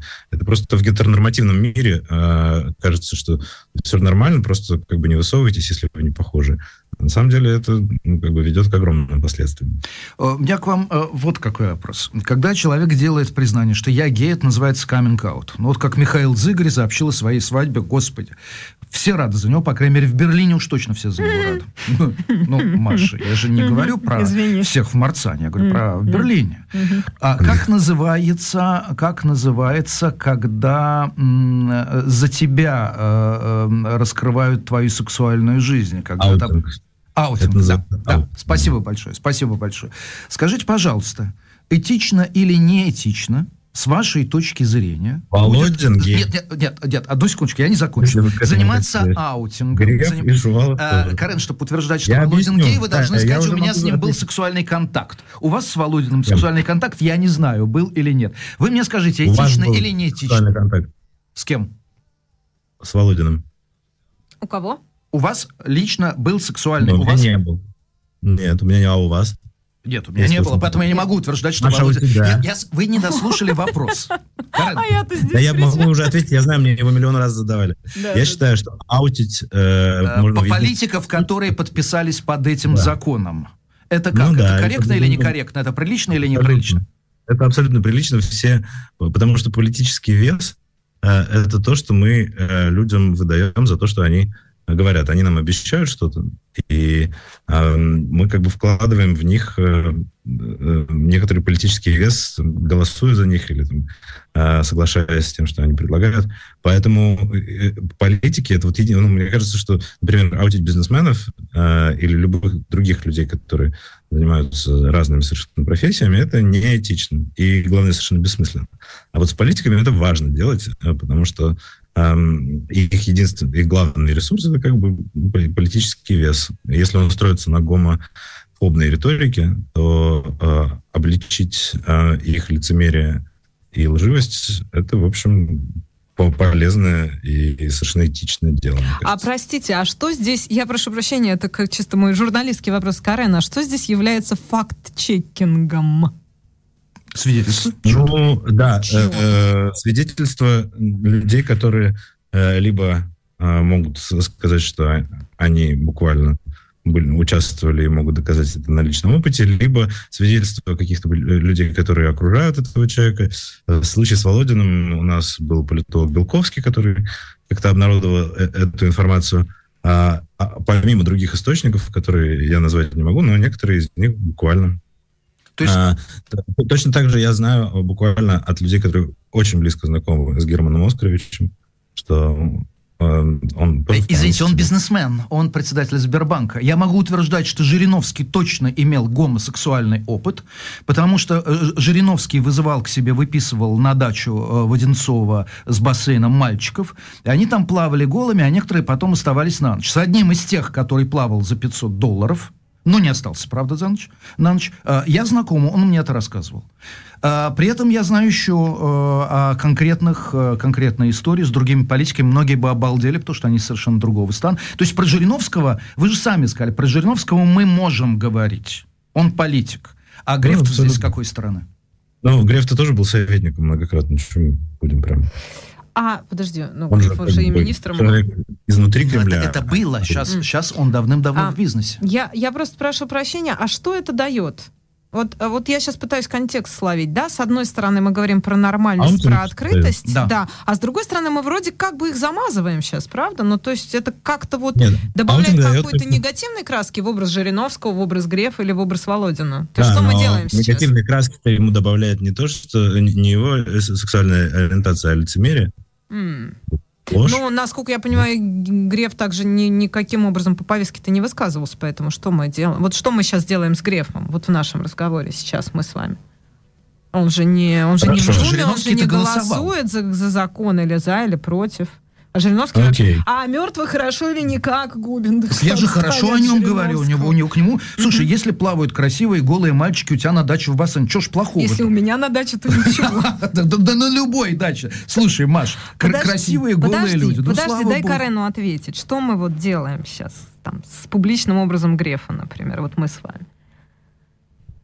Хорошо, ну, с, с Грефом мы можем этого не делать, договорились. Уже сделали, понимаешь? Ну, Уже надо как-то ли оправдаться. Это настолько секрет по что, мне кажется, ничего особенного мы не сделали. Ну вот, понимаешь, вот это вот тоже такая история. Это мои друзья, мои подруги, они говорили, знаешь, у меня есть такое устройство в голове, называется гейдар. О, да? О вот это вот. Я Гейрадар, вот по-моему, Ну, гейдар это сокращенно а, просто. Гейрадар гейдар это Алиев. Ну, гейдар, нет, это не Алиев, это сокращенно как раз. Типа вот это все знают. Ну, потому что есть какие-то внешние признаки поведения, как ты сам говоришь. Рога, хвост, там, юбка. Знаю. Но это же, ну это же все равно. Кстати, юбка люди, такая удобная штука в летнюю жару. Офигеть. Это ты шотландцам скажешь. Ладно. У них килт. А, да. Шерстяные. Да. Um, то, хорошо, мы с, этим, э, мы с этим разобрались. Я хотел бы чуть-чуть э, опять вернуться к началу нашего разговора. Вот э, на самом деле я удивился, что в числе версий, объясняющих, зачем Путин э, усиливает стигматизацию геев в России, вы не сказали ту, которую я постоянно слышу, что ему нужно создать группу, которая является козлом ощущения, э, отпущения, и он занимается ровно тем же, чем занимался Гитлер – превращая в козлов отпущения всех евреев. Почему эта версия существует? Потому что геев с евреями очень многое объединяет по принципу малой социальной группы. Во-первых, геи, как евреи, есть абсолютно всюду. Всюду. Раз. Два. Всюду геи, как и евреи, это меньшинство. И третье, и у геев, и у евреев существовала субкультура, которая при желании можно очень легко стигматизировать. Ну вот в, в фильме «Кролик э, Джо-Джо» это очень хорошо показано. Мальчик в нацистской Германии абсолютно убежден, что евреи это те, у кого там хвост э, копыта, э, и от которых все время пахнет чесноком. Вот так же и, и, и, и геев легко представить. Это мужчины манерные, вот, с накрашенными губами. Ну что там, я, я плохо, наверное, пародирую. Отвратительно. Прости. Да, главное, я вообще не вижу проблем э, в мужчинах э, манерных с накрашенными губами. Конечно, э, Онегин был изнеженный и праздный, но просто хоть, хоть использую как образец. Э, как вам эта версия, что нужно создать вот козла отпущения? Эти три признака э, позволяют, три свойства позволяют очень легко это сделать. Ну, э, я не думаю, что у Гитлера была идея про козлов отпущения. Он был, думаю, он был, да, у него была внутренняя интенция. Но... О большой, как бы, искренней ненависти и, ну, прям настоящем антисемитизме, а не холодном расчете э, политическом. Но и здесь, мне кажется, это все смешанные вещи. Нет какой-то одной конкретной причины. Есть целый комплекс. И гомофобия, конечно, безусловно, входит в него. Про эм, аналогии между квир-людьми и евреями э, написано очень много, да, и вы все правильно сказали. Да, это э, такое глобальное комьюнити, которое разделяет во многом общий культурный код, ну, типа любовь к Бейонсе, например, и другие. Бейонс? По-моему, Кали Пугачев, нет? Когда я попадаю в новую страну, мне проще, чем гетеросексуальному человеку быстро обзавестись какими-то связями, если я э, пользуюсь элементарно... Э, если знаете, где находится местный киткат. Ну да, ну, да, понятно. и довольно быстро можно обзавестись людьми, с которыми ты будешь говорить на одном языке, на, ну, у тебя будет с ним схожий образ жизни, если как бы ты ну, частично. Ну, короче, да, как и понятно же, что э, там все евреи разные, все геи разные, и все другие люди вообще они разные. Но э, э, общий культурный код вне зависимости от страны, э, он действительно его можно как-то сформулировать. Да. Карен, а скажи, пожалуйста, а вот как ты понимаешь, если оставить за скобками вообще гейт-повестку, ЛГБТ-повестку, как ты понимаешь вот это движение Путина к скрепности? Вот начиная даже не с тем, что там, не, не с того, что происходит там с начала войны, а начиная там с поправок в Конституцию. Вот это все зачем? И как, как ты понимаешь его мотивацию? Что он пытается донести таким образом до общества российского?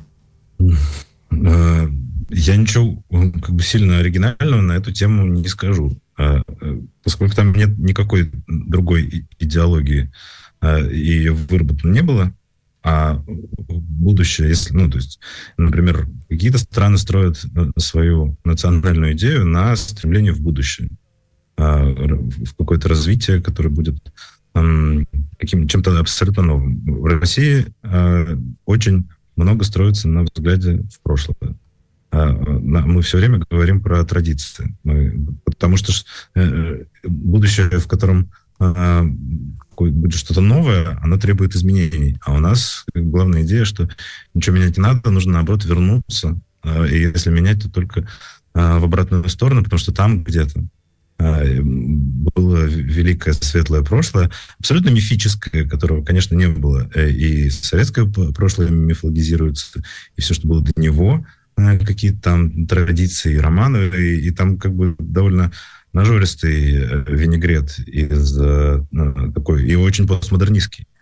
Все, о чем они говорят, как о каких-то традициях, которые когда-то э, были заложены, существовали, и сейчас мы их вернем, реставрируем. Это все э, их, э, на самом деле, э, очень постмодернистская э, и картинка, которую они складывают, как им нравится. Но э, это единственное, почему-то вот они взяли э, туда, э, ну, понятно почему, мы говорили про это выше, они взяли туда также э, гомофобию, которая э, проистекает точно не из никаких традиций, потому что а, российское общество было очень пермиссивным а, до а, революции и некоторое время после революции, первые 12-14 лет до 1933 года, пока Сталин не ввел уголовное наказание. Короче говоря, вот эта вот строгость по отношению к негетеросексуальным людям, она в России, в общем, привнесенная, причем из Европы, британской, а еще там, Петром Первым, который пытался это запустить, потом это как-то развивалось, а потом большевики все это отменили, и тут же в 20-е годы во время НЭПа процвела а, самая разная ну, там, буйство идей про то, что такое новая семья, что такое новый человек, э, что ему позволено, все эти коммуны, э, какие-то общество дало стыд и так далее. Поэтому, короче говоря, из истории можно черпануть, э, что тебе больше нравится. Мне вот нравятся те аспекты российской истории, которые показывают, что эм, в России всегда как-то мягче относились и толерантнее к самым разным негетеросексуальным людям. И тому есть много э, подтверждений э, в разных слоях общества, в разные века. А э, Путину нравится э, то, что ему ближе. Вот эта тюремная совковая э, гомофобия э, про опущенных, про то, что типа замазанных и так далее. Вот и все. Э, Карен, один очень важный момент, особенно для тех, кто нас слушает в России. Э, есть люди, которые сталкиваются с проблемой гомосексуальности, вот просто у себя под носом. Родители узнают, их сын, их, их дочка гей или лесбиянка. И в хорошем случае родители пытаются понять, для них это новая проблема. Но что делает человек, когда сталкивается с абсолютно новым, непонятным для него явлением? Он идет в библиотеку. В библиотеке сейчас в России, наверное, будет убраны в спецхран все книги этому посвященные. И, а кроме того, огромное количество литературы не переведено. Вот э, ведь первым теорию недискретной гомосексуальности сформулировал знаменитый Кинси, да, когда он издал свое знаменитое сексуальная жизнь мужчины и сексуальная жизнь женщины, итоги опросов, которые, которые он проводил. Вот скажи, пожалуйста, у меня когда был список, можно его в Ютьюбе набрать, пять книг о гомосексуальности, который я пытался составить. Туда вошла великолепная книжка Мандимора, естественно, история гомосексуальности, Бейлькина, Гордиев, узел сексологии, это челябинский сексолог, Елена Климовой, «Дети 404», потрясающая совершенно книга. Валерия Сазаева «Гомосексуальность и христианство в 21 веке». Это книжка для верующих геев, э, очень полезна. Ну и так далее, так далее, так далее. Скажи, а что бы ты посоветовал почитать вот тем людям, которые столкнулись и хотят разобраться, что это такое? Почему Хотя, казалось бы, гомосексуальность должна уничтожаться естественным отбором в ходе эволюции, да, потому что шанс завести ребенка, я знаю, что у вас двое детей, но, тем не менее, у, у геев, ну, в общем, э, все-таки их шанс оставить потомство меньше, чем у гетеросексуалов. Э, почему ну, это вообще существует? Да. Что, что читать? Куда идти? Слушайте, ну, вы уже все перечислили, самое интересное, что можно прочитать на эту тему. Я не знаю, мне кажется, современные родители а, не идут в библиотеку, они а, идут на Netflix ну, или да. в YouTube. И в Ютубе и на Netflix вам ну, можно посмотреть и э, там просто нагуглить огромное количество прекрасного, пронзительного кино, э, которое существует. Мне больше всего в, в этих условиях кажется, из последнего, что я видел, что мне произвело большое впечатление, это Э, фильм э, «Великая свобода», немецкий, кстати говоря, «Grosse Freiheit», да, это называется по-немецки, эм, про э, вот этот период с 45 по 75 в Германии западной, и про судьбу одного конкретного парня, который в 45 году оказывается в тюрьме, как гомосексуал, и там другой у него спрашивает, типа, сколько тебе э, сидеть? Он говорит, 14 месяцев, но осталось э, 10, потому что 4 я сидел в лагере. И это в этот момент я, честно говоря, просто слезился, потому что я впервые в жизни понял, что когда закончилась э, Вторая мировая война, э, начался процесс дефашизации, э, разоблачения, большой процесс, там, как бы Нюрнберг, то все, а, расследование Холокоста и его жертв и так далее. Более-менее все освободились. Все, кроме нас. Потому что э, гомосексуальных людей э, аккуратненько из концлагерей прямиком в тюрьмы. потому что как бы по законодательству и Германии, и многих, всех европейских стран в тот момент это по-прежнему было уголовное преступление, как бы однополая любовь.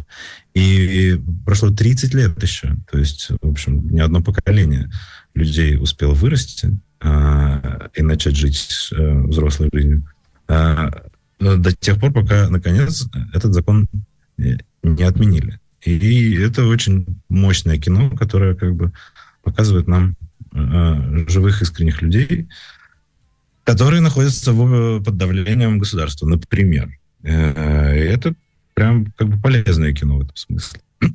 Я думал, что вот. вы назовете Харви Милка, потому что это вообще фильм о том, как человек, человек, который всего боится, обретает достоинство. Я бы его показывал в школах э, в российских 1 да, сентября. Да, да про, про Харви Милка, безусловно, тоже я бы сказал.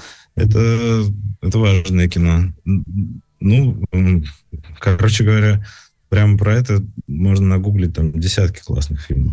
Еще я один... думаю, сижу Прошу думаю прощения. про «Горбатую гору». Мне кажется, когда она получила «Оскар», не, но это просто стало определенно... Это в определенном смысле вынесло обсуждение на новый, наверное, да, тут уровень. То есть это стало таким как бы откровением для всего остального мира, да, не для вот комьюнити, которые существуют в этом смысле, живут своей жизнью более и в более комфортных или в менее комфортных условиях, а это стало такой повесткой на соответствующем уровней, соответственно, с широким спектром того восприятия, которое в этом фильме Карен, открылся. Я бы хотел вот сейчас от этого фильма перейти еще к одному фильму, к документальному сериалу «Родитель 1», «Родитель 2», «Родитель э, 3», тот, который снимает некто, известный как Карен Шиян. Да, вот почему я спрашиваю. Ведь аргумент очень часто у сторонников закона о запрете э, гей-пропаганды аргумент такой. Посмотрите, э, дети, которые растут э, в однополых семьях, они тоже вырастут, во-первых, геями. Во-вторых, я прекрасно помню, как в Госдуме этот аргумент звучал. Но ведь их затравят просто-напросто в школе, э, узнав, что у них там два папы или две мамы. Поэтому этого допускать нельзя. Это, кстати, был аргумент, почему э, в России невозможны однополые браки, что вообще, с моей точки зрения, безобразие и мерзость полная. Что а, именно? Запрет? Тоже запрет, конечно, а, потому что это сказал, стигма. Но просто ты так сказал, что тебя можно двояко понять. А, извини, пожалуйста. Нет, нет, нет, нет, нет. Я хочу сказать, что хотя... Запрет ангела... на, одно, на однополые браки, что мерзость. Ну, вот как тебя Запрет понять? является мерзостью. Спасибо, что поймала э, на слове. Просто Меркель была, против... она лично является противником однополых браков, но в день голосования в Бундестаге она объявила внутри своей фракции, ЦДУ, ЦСУ, она объявила свободное голосование. И закон был принят абсолютно, не абсолютным, но большинством голосов. Так вот, Карена, вот этот аргумент, что ребенок не, не может расти, э, он будет растлен, он будет э, и так далее, и так далее, и так далее, и так далее. Что скажете вы, чему вас научила съемка этого сериала? А, ну, этот аргумент опровергается не сериалом, а мировой статистикой. Это давно исследованный вопрос. И на Западе э, как бы давно, очень десятилетиями люди э, задавались ровно этим вопросом, как может э, гомосексуальность родителей отразиться на детях. Выяснилось, что никак. Иногда в отдельных исследованиях обнаружилось, что позитивно. Потому что эти дети были э, более склонны к рефлексии, более спокойные, менее невротизированы, чем э, дети в гетеросексуальных семьях. Это ну, показывают разные... Но точно нигде не было выявлено, что в гомосексуальных семьях дети э, вырастают э, более склонными к, э, опять же, гомосексуальности. И э, сериал, чему он меня научил? Знаете, он меня научил скорее... Ну, то есть удивительный вывод, который я сделал, когда мы работали над ним, Э, в том, что э, в Европе э, гораздо легче люди как бы, идут на контакт. То есть в России я бы такой сериал просто не снял, потому что квир-родители стараются быть максимально невидимыми, потому что на кону как бы, стоит безопасность их детей. А безопасность, в первую очередь, от государства. А, здесь как бы ни государство, ни окружающее общество как будто бы ничем не, не грозят, а, и люди живут как бы открытой жизнью, но тоже не торопятся э, пускать тебя с камерой в свою жизнь. И эта закрытость может быть отчасти связанная просто с тем, что здесь у людей жестче выстроены границы личные. А, а, ну, то есть, конечно, нам было сложно найти героев, и нам было сложно этих героев разговорить и а, подтолкнуть, как ну, проявить какую-то откровенность. Mm. Вот. Но а, вообще это очень духоподъемное кино, потому что оно, правда, показывает большую любовь, а, очень разную. Там четыре семьи, и все совершенно разные. И то, как а, и бабушки, и дедушки могут принимать своих детей, и как а, внуки во многом примеряют родителей.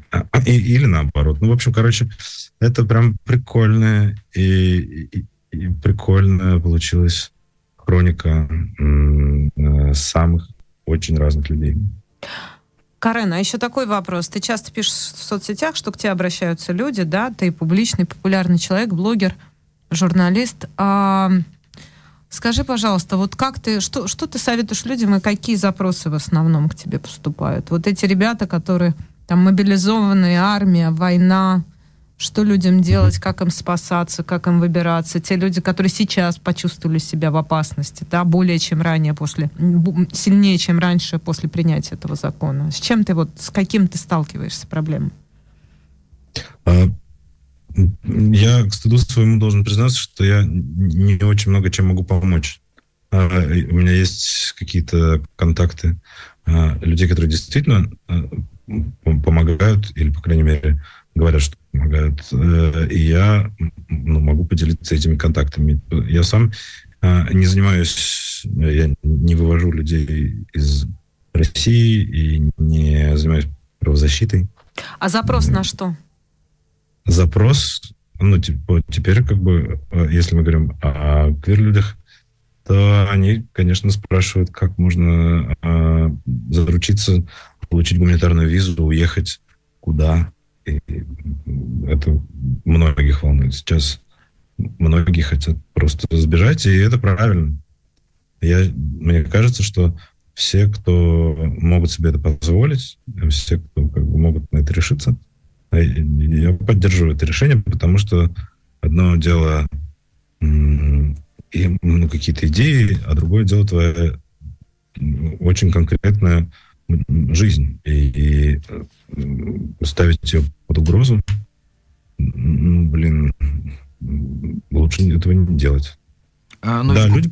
Да, гомосексуальность не является а, основанием для получения гуманитарной визы. Или я ошибаюсь?